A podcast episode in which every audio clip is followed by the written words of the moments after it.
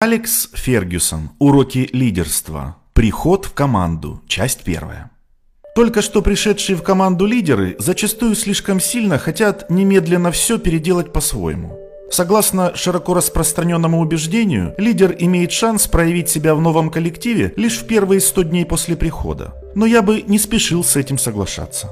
Завоевывать авторитет, особенно если вас назначили шерифом города, можно как правильно, так и неправильно так и подмывает появиться с целой свитой помощников поля из всех стволов. В футболе такое поведение иногда бывает вызвано исключительно сильным давлением и требованиями немедленного результата. Новый главный тренер знает, что его карьера может оказаться очень короткой, если он не добьется успеха быстро, несмотря на то, что у него в кармане лежит многолетний контракт, а владелец клуба обещает проявить терпение.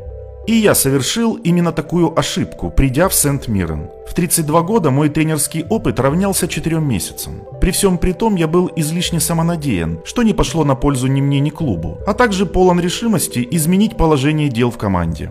Вместо того, чтобы сначала разобраться в ситуации и взять все под свой контроль постепенно, я заявился с кучей готовых идей. Меня снедало нетерпение, я был очень увлечен работой и, кроме того, не желал показаться идиотом. Отчасти причиной тому были неопытность и уязвимость. Я постоянно размышлял над тем, о чем они все думают, что собираются делать и как отреагируют на мои поступки. Конечно, иногда меня мучила неуверенность в себе и терзали сомнения относительно правильности принимаемых решений. Я сильно стремился показать всем свое главенство и слишком торопился, из-за чего мне потом приходилось сожалеть о многих решениях. Фантастический форвард из Абердина Стив Арчибальд очень быстро довел меня до белого коленя. У него было свое мнение по любому вопросу, и он не стеснялся открыто выражать его. Возможно, ему следовало бы стать профессором. Однако эти качества не облегчали мою жизнь в клубе. Стив подвергал сомнению любое мое решение, притом был упрям и жаждал побеждать. В конце концов, мне удалось поладить с ним. В ноябре 1986 года я приехал в Манчестер Юнайтед в сопровождении одного только Арчи Нокса. Кэти с мальчиками осталась в Абердине, поскольку сыновьям не стоило прерывать учебный год. В тот момент это было просто благословением. Я мог полностью посвятить себя работе. С Арчи мы проработали вместе три года в Абердине, и мне очень хотелось продолжить сотрудничество и в новом клубе, поскольку наши взгляды во многом совпадали, благодаря чему мы действовали слаженно. Он отлично справлялся со своей работой, был трудолюбив и заслуживал доверия. Я был не против того, чтобы члены тренерского штаба и помощники моего предшественника Рона Аткинсона остались на своих местах. По-моему, было бы даже неплохо, если бы они остались, ведь в отличие от меня они хорошо знали клуб, ладили с игроками и могли многое рассказать о соперниках команды из чемпионата.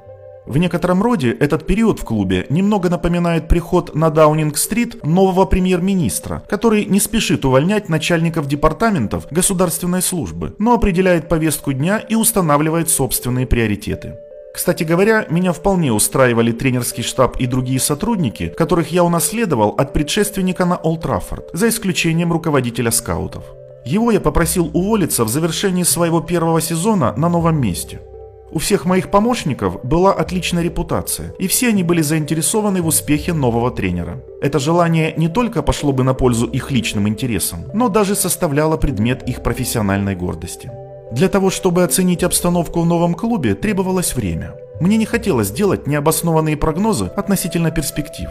Разумеется, предстояло решить множество проблем, но, увы, невозможно сделать все сразу. Уйдя с головой в дела клуба, я внимательно изучал историю его достижений, анализировал содержание и методы предсезонной подготовки, узнавал организацию скаутской службы и систему подготовки юных игроков, а также постепенно знакомился с отдельными членами команды, стараясь понять их характер. Я понял масштаб сформировавшегося в Манчестер Юнайтед культа атакующей игры. Атакующий стиль в клубе формировался с первых лет его существования и стал традиционным. Вся история клуба до и после Второй мировой войны подтверждала это. Современные болельщики еще помнят имена Бобби Чарльтона, Джорджа Беста и Денниса Лоу, но были и другие – Вилли Морган, Дэвид Пэк, погибший в Мюнхенской авиакатастрофе, Чарли Миттон, игрок начала 50-х, Билли Мередит, защищавший цвета клуба в начале 20 века. Их сегодня помнят только самые преданные фанаты и знатоки клуба. Славные традиции, бережно хранимые сэром Мэттом Басби, как нельзя лучше соответствовали моим представлениям о футболе, ведь атака – моя стихия.